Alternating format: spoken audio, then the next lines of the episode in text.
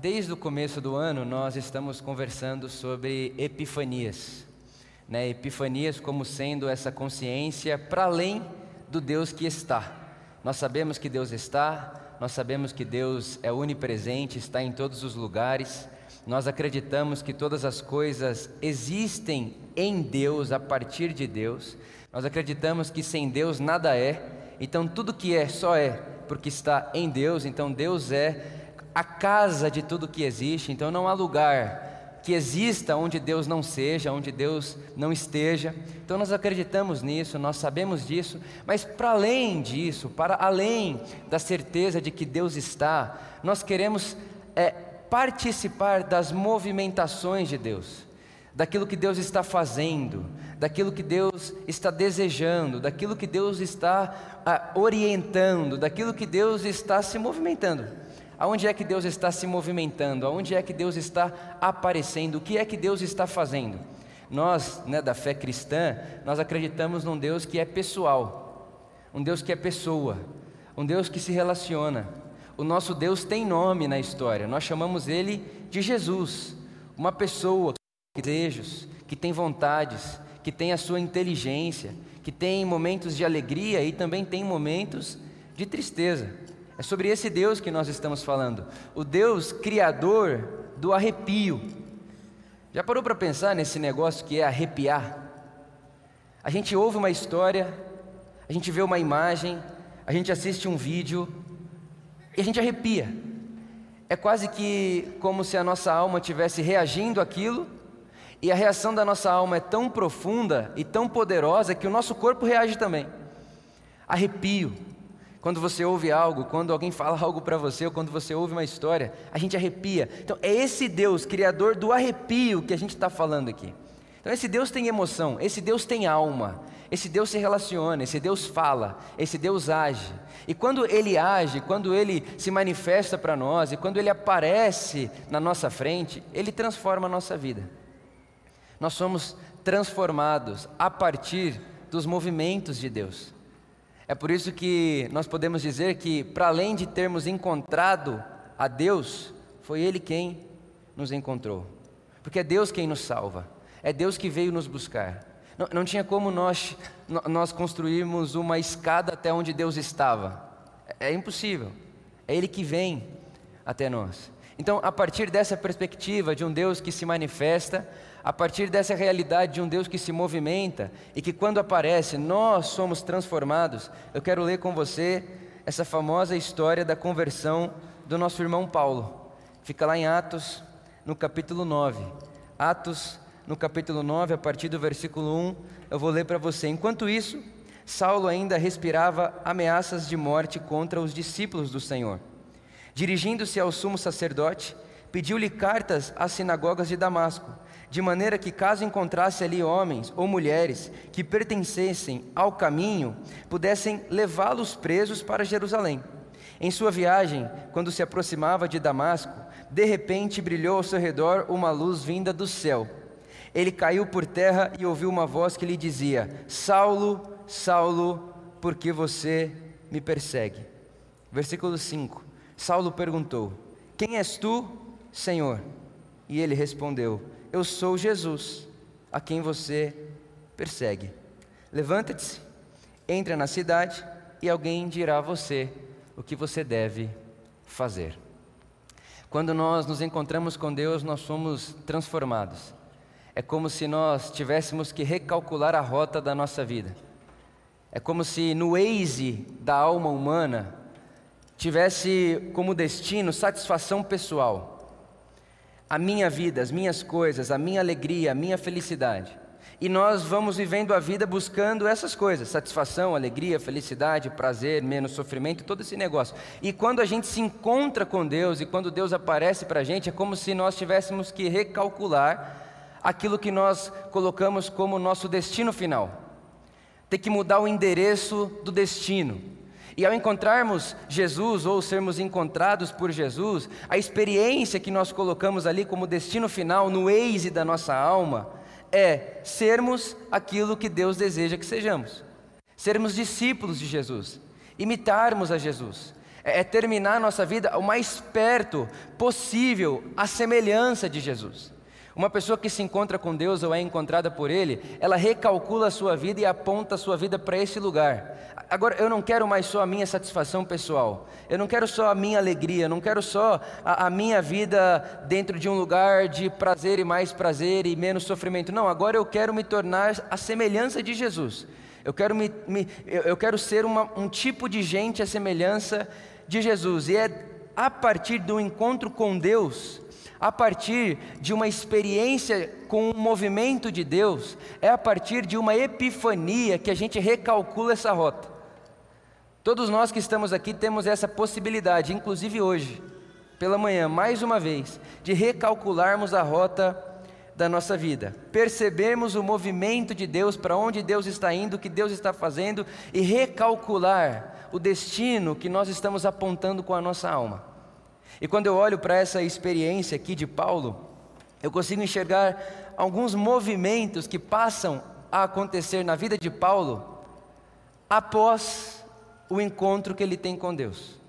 Após a epifania que Paulo experimenta, algumas coisas acontecem com ele que não aconteciam antes. E essas coisas que acontecem com Paulo a partir desse encontro acontecem comigo e com você. E a primeira das coisas que acontecem com Paulo é que Paulo ouve uma voz. Ele ouve uma voz. Irmão, irmã, nós, seguidores de Jesus, seguimos um Deus pessoal, e um Deus pessoal fala. Ele fala. Quando nós encontramos com Deus, ou Deus nos encontra, nós abrimos os ouvidos espirituais para ouvirmos uma voz que transcende os nossos pensamentos. Porque Ele fala. Ele fala com você porque Ele se importa com você. Ele fala com você porque Ele conhece você. Então, um movimento que acontece no nosso encontro com Deus, a partir dessa transformação, ou dessa conversão, é que agora a gente tem ouvidos para ouvir uma voz, que é a voz do próprio Deus. Deus fala com a gente. Eu gosto muito do que diz o Victor Frankl.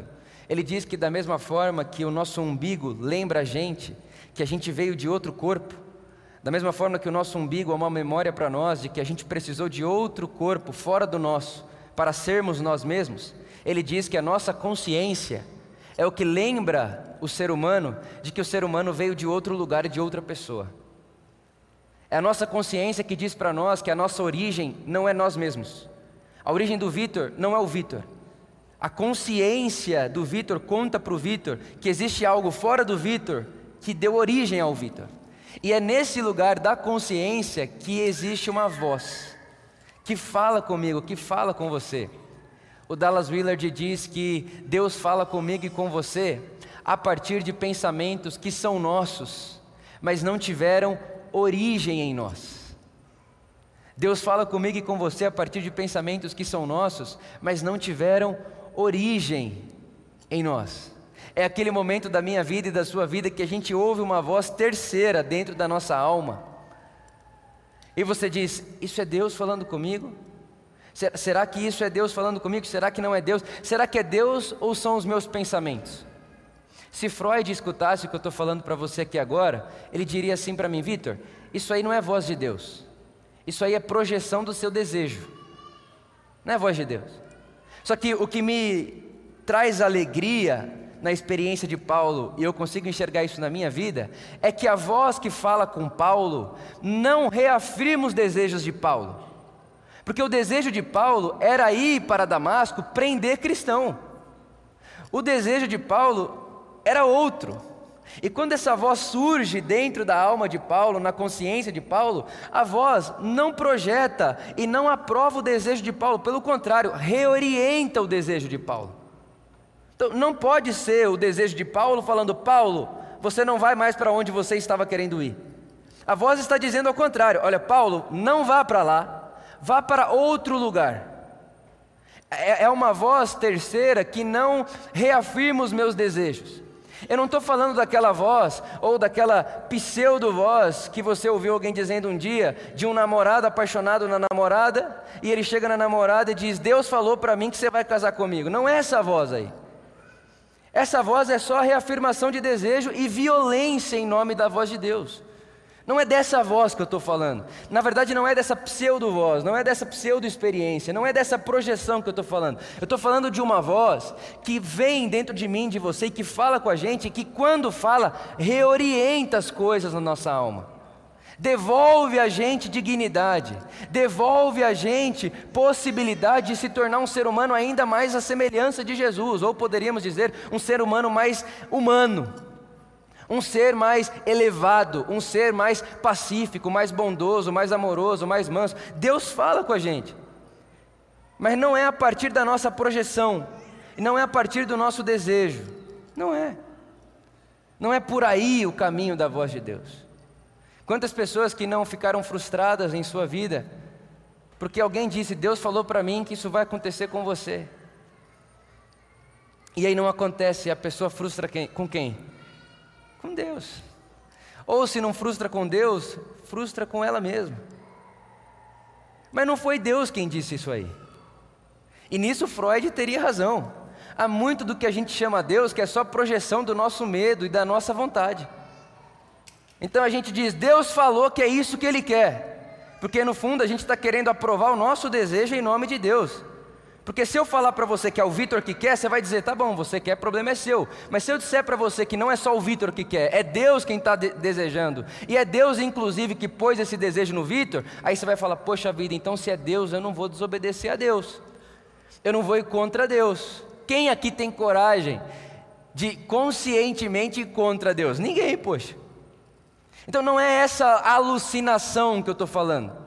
Não é essa projeção que eu estou falando. Eu estou falando de quando surge uma voz na sua alma e na minha alma que orienta outros caminhos e outras possibilidades, e é como se ela fizesse uma tatuagem em você. A sua alma fica marcada por essa voz e você diz: Eu preciso fazer o que essa voz está dizendo para que eu faça.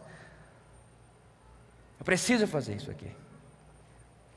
E é interessante que essa voz que fala comigo e com você, não só está na nossa consciência. O texto diz que Jesus chega para Paulo e diz: Paulo, que até então era Saulo, vá até esse lugar e lá outras pessoas vão falar com você. Jesus, Jesus poderia dizer para Saulo: Saulo, você vai lá e você vai fazer isso, isso, isso, isso, isso e isso. Mas Jesus diz: Não, você vai lá. E quando você estiver lá, outra pessoa vai falar com você, e na voz e no conselho dessa outra pessoa, eu estarei falando com você.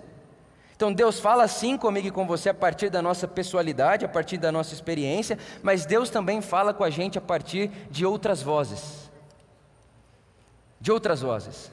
Você sabe, o Pietro tem um pouco mais de 40 dias, e com um mês a gente foi com ele para Goiânia.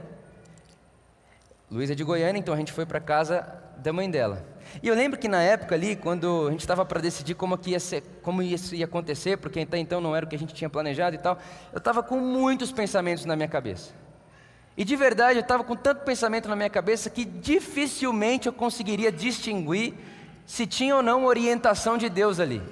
Se tinha ou não vontade de Jesus sendo transmitida a mim ali. Dificilmente. Estava muito, eu estava muito distraído, eram muitos pensamentos, muitas possibilidades. E aí um dia eu fui para a academia. Eu estou na academia do meu prédio, conversando com um vizinho meu, amigo meu. E ele começou a conversar comigo como a gente sempre conversa.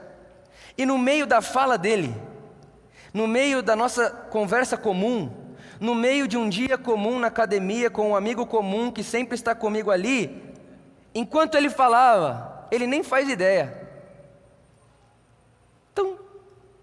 eu ouvi a voz de Deus. E eu ouvi uma orientação de Deus para esse momento específico da minha vida na academia do meu prédio com um amigo comum. Agora, o que a gente precisa para isso? Estar atento. O que a gente precisa para isso? Saber que Deus fala. Acreditar que Deus fala, acreditar que Jesus fala comigo e que Ele quer falar comigo. E não é assim, ah, não, Vitor, é verdade, Jesus fala comigo quando eu leio a Escritura. Sim, Ele fala comigo, com você, quando a gente lê a Escritura. Mas eu estou falando que Jesus tem coisa para falar para você para você que não vai falar para mim. Inclusive, eu acredito que tem coisas que Jesus fala comigo que não é para eu falar para você, porque são coisas para mim. Tem muita coisa que eu penso que eu não vou falar para você. E tem muita coisa, inclusive, que eu acredito que Jesus falou comigo que eu não preciso falar para você, porque são coisas que diz a respeito do Vitor. Porque essa palavra de Deus aqui, ó, vá lá, vira aquela rua, encontra aquele homem, não é para todo mundo, é para Paulo, é para Saulo. Então existem palavras de Deus que é para o Vitor, para você, para a sua pessoalidade, porque Deus sabe seu nome.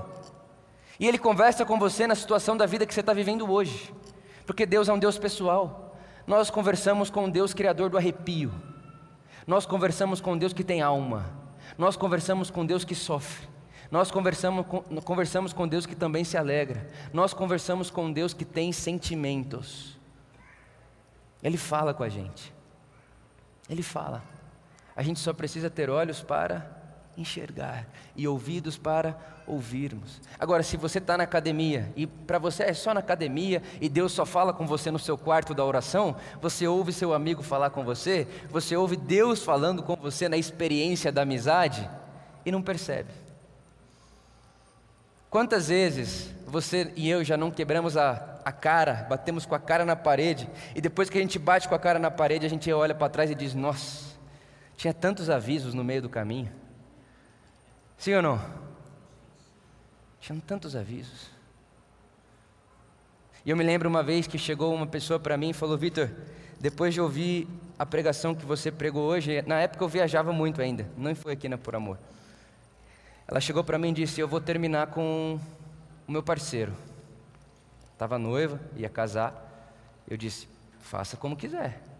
E ela foi até o rapaz e disse: Olha, eu ouvi uma mensagem hoje e eu preciso terminar com você, porque isso aqui não é vontade de Deus.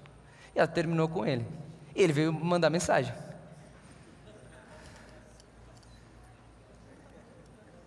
Ele mandou mensagem para mim e disse: Cara, minha esposa ouviu, a minha noiva, né, ouviu você pregando e terminou comigo. É verdade que você falou que tal, tinha relacionamento que tinham que ser terminados e tal? Eu disse: Olha, cara, eu não disse isso para sua esposa, para sua noiva, né? Tenta. Não disse isso para ela. O que eu disse foi: é que vai ter vezes e momentos que a voz vai dizer para você: não dá para continuar na minha companhia, no sentido de a minha vontade, e com a pessoa que está ao seu lado. Eu disse sim que vai ter momentos da vida que a gente vai ter que escolher entre a pessoa e Jesus, e disse que eu escolheria sempre Jesus, porque Jesus não está querendo outra coisa para mim que não seja o meu bem. E há pessoas na nossa vida que não fazem bem para a gente, e a gente tem sim que falar: não quero você aqui agora na minha vida. Então eu disse isso para ela sim, não para ela, né? Para o auditório. E ele deve achar que a culpa é minha até hoje. Mas tudo bem, inclusive se ele vier aqui hoje, eu chamo ali os, os Ironsbergs da vida aí para me proteger. Porque tem coisa que Deus não vai fazer, né? então, assim, tem momentos da nossa vida que a voz vai falar para a gente fazer coisas que a gente não queria e não vai projetar o nosso desejo. E se eu sou você, eu ouço a voz. Se eu sou você, eu prefiro a voz. E é o que eu estou tentando fazer com a minha vida. Eu quero ouvir essa voz. Deus tem o que dizer a mim. Deus tem o que falar para mim em momentos pessoais do Vitor. Deus sabe o que eu estou passando e Ele quer conversar comigo e eu quero ouvir essa voz. Se é a partir da minha própria consciência, se é a partir das minhas relações de amizade, se é a partir das minhas relações familiares, eu quero estar atento a ouvir a voz daquele que me chama pelo nome. Eu quero estar atento a ouvir a voz daquele que conhece a minha história. Eu quero estar atento a ouvir a voz daquele que me quer bem. Eu ouvirei essa voz. E que a misericórdia de Deus esteja sobre mim e sobre você, para que não só a gente deseje isso, mas para que a gente abra os nossos ouvidos para ouvirmos essa voz que nos fala. Uma coisa é certa: Ele fala, Ele está entre nós, Ele se relaciona. A segunda coisa que eu consigo perceber a partir da experiência de Paulo, que até então era Saulo, é a sua transformação, inclusive a transformação do seu nome. O nome dele era Saulo e passa a ser Paulo. E para um judeu, o nome carrega identidade. Então, mudar de nome é mudar a identidade. Quando Paulo se encontra com Deus ou é encontrado por Ele, Paulo é transformado a ponto de perder a, a sua antiga identidade e capturar uma nova. É uma transformação. Só que o que eu queria frisar com você aqui é que essa transformação que a experiência de Deus traz para nós não acontece da noite para o dia. Tem gente que acha que conversão é transformar água em vinho. Acontece assim, ó, num segundo. Não é verdade. Não é verdade. A transformação é mais um caminho do que um momento. Quando Jesus convida a mim e a você, Ele nos convida para um caminho, uma peregrinação. uma jornada, não é um evento. Não é um dia que acontece tudo que tem para acontecer, não, é um caminho de transformação. É o próprio Paulo que, quando está escrevendo as suas epístolas, ele diz o seguinte: aprendam, e aprendizado é processo de tempo, sim ou não? Aprendam a discernir o que é agradável a Deus. O que ele está dizendo, Vitor, por amor, se coloque na escola do aprendizado, para aprender no tempo o que Deus gosta. E no tempo você vai errar. Vai ter vezes, inclusive, que você vai achar que Deus quer uma coisa que não quer. E vai ter hora que você vai achar que Deus não quer uma coisa que Ele queria. Tá tudo bem, porque é um caminho e não um evento. É um caminho de transformação. Mas muitas vezes a gente se vê, inclusive pode ser que tenham pessoas aqui hoje assim. A gente olha para a nossa realidade atual e a gente fica chateado e diz: Eu não sou quem eu queria ser. Inclusive, essa não só é a situação de algumas pessoas aqui, mas deveria ser de todos nós.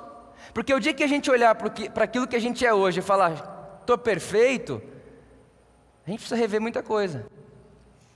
Essa sensação de olhar para si e dizer eu não sou ainda tudo que eu quero ser é perfeita, é ideal.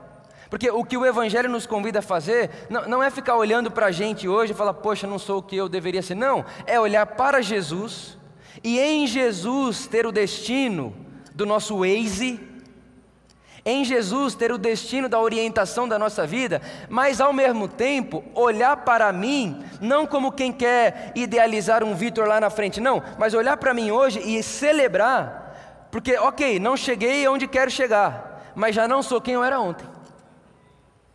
Então, andar com Jesus é essa, é, é conviver com esse paradoxo de não sou ainda tudo que deveria ser mas no caminho da transformação já não me percebo como eu era ontem. Então, o que eu sou hoje, sou o que sou pela graça de Deus. Não sou ainda tudo o que deveria ser. Não sou. Mas sei de uma coisa, já não sou quem eu era. E as coisas velhas eu já deixei para trás. Estou trocando de nome todo dia. Por isso, conversão, transformação não é um, uma experiência, não é um evento. Ah, eu me converti o dia que eu aceitei Jesus. Ah, eu me converti o dia que Deus falou comigo. Não, eu não me converti como quem fala algo que aconteceu no passado. É, eu estou me convertendo todos os dias. E a partir do que? Acontece a minha conversão? A partir da voz, tem uma voz que fala comigo, tem uma voz que me orienta. Jesus disse: Eu irei e deixarei com vocês o Espírito Santo, e o Espírito Santo ensinará a vocês todas as coisas a meu respeito. Eu irei e deixarei com vocês o Espírito da verdade, e o Espírito da verdade guiará você em toda a verdade, e a verdade é a minha palavra, e a minha palavra é o caminho do amor. Eu estou indo, Vitor, mas vou deixar alguém, o Espírito Santo, como seu companheiro, seu amigo amigo presente, Paracletos, e ele levará você pelo caminho do amor. Então vai ter dias que você acha que deveria ir para Damasco, vai ter dias que você possa pensar que deveria ir para Goiânia, e aí o Espírito Santo vai falar com você na sua consciência, através da boca de outra pessoa, através de uma amizade na academia. O Espírito Santo está aí, Vitor. Não deixe de percebê-lo, não deixe de acreditar. Nas palavras de Paulo, não apague o Espírito Santo, não o apague, porque ele está aí e ele conhece conhece sua história, Ele conhece seu nome, Ele sabe onde você está, Ele sabe exatamente o momento que você está vivendo e Ele tem o que dizer. Estou indo, mas Ele fica, Ele fica entre vocês. O Espírito da verdade, o meu Espírito, o Espírito de Jesus, Ele tem o que dizer. E quando Ele diz, Ele me transforma. Então, o, o, o caminho de transformação, não como sendo um evento, mas uma jornada. E a jornada é manter os olhos fixos em Jesus, que é sim tudo aquilo que deveríamos ser, mas não ficar olhando para mim hoje como quem diz: Poxa vida, nunca serei aquilo, poxa vida, não sou o que eu queria ser ainda. Não, essa culpa não produz nada em você, nada, a não ser te paralisar, te paralisa. É olhar para Jesus como alvo do que devo ser e celebrar que, por mais que eu ainda não seja o que serei, porque levar a gente para lá também é um papel do Espírito Santo. E Ele não vai deixar você inacabado, fique tranquilo. Porque aquele que começou a boa obra em nós, é fiel e justo para aperfeiçoá-la até o último dia. Ele vai fazer, ele está fazendo, calma. Então, olhe para Jesus que está diante de você, perceba que sim, de fato, há muitas coisas que deveríamos ser que não somos, mas não deixe de celebrar o fato de que, por mais que você não seja o que deveria ser, você já não é mais quem você era. Existe um Saulo morrendo em mim e em você todos os dias. Todos os dias, quando ouvimos a voz, Saulo, Saulo, por que me persegues? E Saulo acreditando fazer vontade de Deus, e muitas vezes nós estamos num caminho achando que estamos fazendo a vontade de Deus e aparece a voz. E ela nos transforma. E a terceira coisa que eu queria grifar com você está no versículo 15 de Atos capítulo 9 onde o Senhor diz a Ananias, Ananias, esse, essa voz que seria complemento da voz de Deus na vida de Paulo. Jesus diz a Ananias: Vá, porque este homem é meu instrumento escolhido. Este homem é meu instrumento escolhido. A terceira coisa que eu percebo aqui na experiência de Paulo, no encontro de Paulo com Deus, ou no encontro de Deus com Paulo, é que ao experimentarmos esse Deus, a gente percebe que a gente pode mais do que o que a gente podia antes. Eu gosto dessa fala do irmão Lawrence. Ele diz o seguinte: uma pessoa que lava a louça antes de se encontrar com Deus, não deixará de lavar a louça depois de se encontrar com Deus. Ela lava a louça antes, ela se encontra com Deus, Deus se encontra com ela e ela vai voltar a lavar a louça depois. Encontrar-se com Deus não é mudar de emprego, não é mudar de cidade, não é mudar de profissão, não é mudar de família. Não. O que ele vai dizer para nós é que aquela moça, antes de se encontrar com Deus, ela lavava a louça para ter o recurso, para ganhar dinheiro, para sua própria sobrevivência. Ou seja, era o trabalho para ela, para ela e para os delas. E quando ela se encontra com Deus, ela volta a lavar louça. Agora, ela não lava a louça mais como quem pensa nela. Agora ela pode lavar a louça como quem lava a louça para o Senhor. Ela muda a perspectiva. Aquilo que antes eu fazia para mim e para os meus, agora eu faço para o Senhor. Mas é a mesma coisa, com outra motivação. É a mesma coisa, com outro coração. É a mesma coisa, com outra origem. A origem dela antes, ela era a mesma. Ela, mais ela, mais os dela. Agora, após o encontro com Deus, ela não vai mais lavar a louça como quem lava para ela, agora ela pode fazer como quem faz para o Senhor. Agora ela pode fazer como quem faz para o próprio Deus. Agora ela pode fazer como quem faz para o próprio Jesus, Senhor da sua vida. É isso que o próprio Paulo vai dizer depois para nós. Tudo que for fazer, e tudo é tudo. Tudo que vocês forem fazer, façam como quem faz para o Senhor. Quer acordar, quer comer, quer beber. O que, que você faz no seu dia? Qual a sua rotina? Qual o seu trabalho? O que, que você vai fazer amanhã de manhã? O que, que você vai fazer hoje à tarde? Faça todas essas coisas como quem faz para o Senhor. Isso é perceber-se como um instrumento para além da própria lava-louça, dorme, lava-louça, dorme, lava a louça, dorme. É chegar amanhã lá no seu trabalho, no seu escritório, onde quer que você for viver o seu dia de amanhã, e quando você entra ali dentro, você sabe que tem mais possibilidade do que aquilo que você pode pôr sua mão ali como funcionário. Eu estou aqui, sim, eu vou fazer o que eu tenho que fazer, sim, mas tem mais do que isso em mim. É uma possibilidade de falar o Evangelho, é uma possibilidade de demonstrar amor de Deus, é uma possibilidade de mostrar para as pessoas que estão à minha volta que o mundo não está acabando em tragédia, que tem uma esperança por vir, que tem mais do que o que os olhos podem ver. Então, o meu convite para você hoje, para mim, o meu convite para minha alma, primeiramente, é que hoje, mais uma vez, seja um dia de ajustar a rota. Ajustar a rota, ouvir a voz, trocar de nome e me deixar ser um instrumento na mão daquele que é todo amor.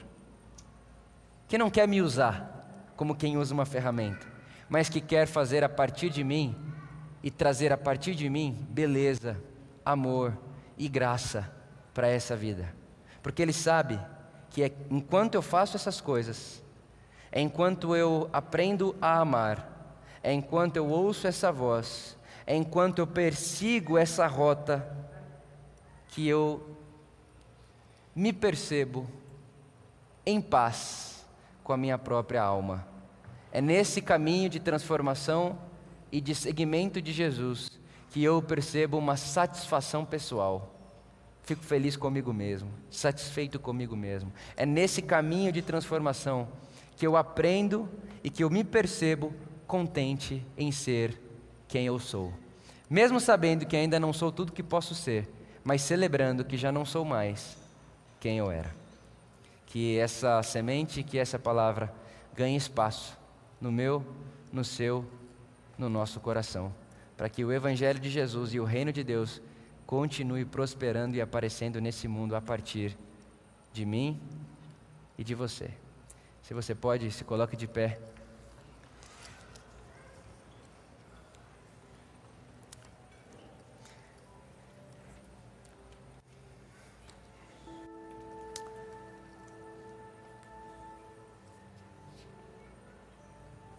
É um Deus pessoal.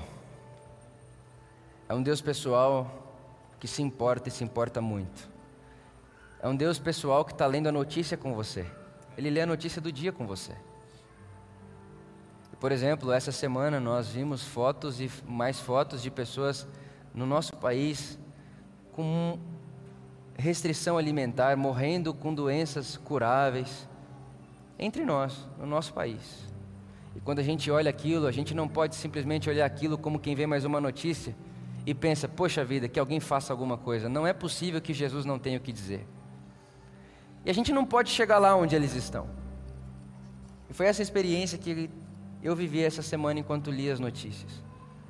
Poxa, Jesus, às vezes a gente fica de mãos atadas, não há muito o que fazer. E até nesses momentos que não há muito o que a gente fazer, Deus tem o que dizer. E a percepção que eu tenho é que quando situações da minha vida e da sua vida aparecerem para nós, como essa, por exemplo, que está no nosso, no nosso país, mas não está ao nosso alcance, a gente, ao invés de cruzar o braço e falar, não tenho o que fazer, o que eu, eu percebo que o Espírito Santo quer fazer com a gente, comigo, com você, em meio a situações que não temos o que fazer, é: Vitor, o que é que eu posso transformar em você, enquanto você se percebe sem ter o que fazer? Porque o não ter o que fazer também é um aprendizado, porque nós queremos resolver tudo. A gente quer controlar tudo, a gente quer ter tudo sob o nosso controle. E não ter as coisas sob o nosso controle também é caminho de Jesus. Porque nem tudo a gente vai conseguir mudar. A voz de Jesus não resolve todos os nossos problemas. Porque, inclusive, Paulo foi para um lugar e arrumou problema lá. Mas, pô, Jesus não falou para eu vir para cá, por que, que eu estou tendo esse problema? Ouvir a voz de Jesus não garante a você a ausência de problemas. Poxa vida, eu achei que Jesus tinha falado para eu vir para essa cidade, cheguei nessa cidade, só confusão, só caos. Será que Jesus não falou comigo? Não, não significa que Jesus vai dizer a você um caminho que não vai ter dificuldade, problema, confusão. Porque, irmão, dificuldade, problema e confusão é a vida. Está cheia disso. E no momento que você lê uma notícia, ou do país, ou do mundo, uma notícia triste, uma catástrofe, uma tragédia, ou uma situação da sua vida, que como a tragédia você não tem o que fazer, lembre-se, Deus também tem o que dizer. Porque Deus não fala para resolver problema. Deus fala comigo e com você porque é um pai amoroso que se relaciona com a gente. Ele sempre tem o que dizer e o que falar. Que essa voz que diz coisas maravilhosas sobre mim e sobre você. Que essa voz de Deus, todo amor, seja para mim e para você uma voz conhecida no nosso dia a dia mais comum. E que as nossas rotinas comuns seja preenchida e batizada de epifanias, de encontros com a voz de Deus. Que seja assim. Amém.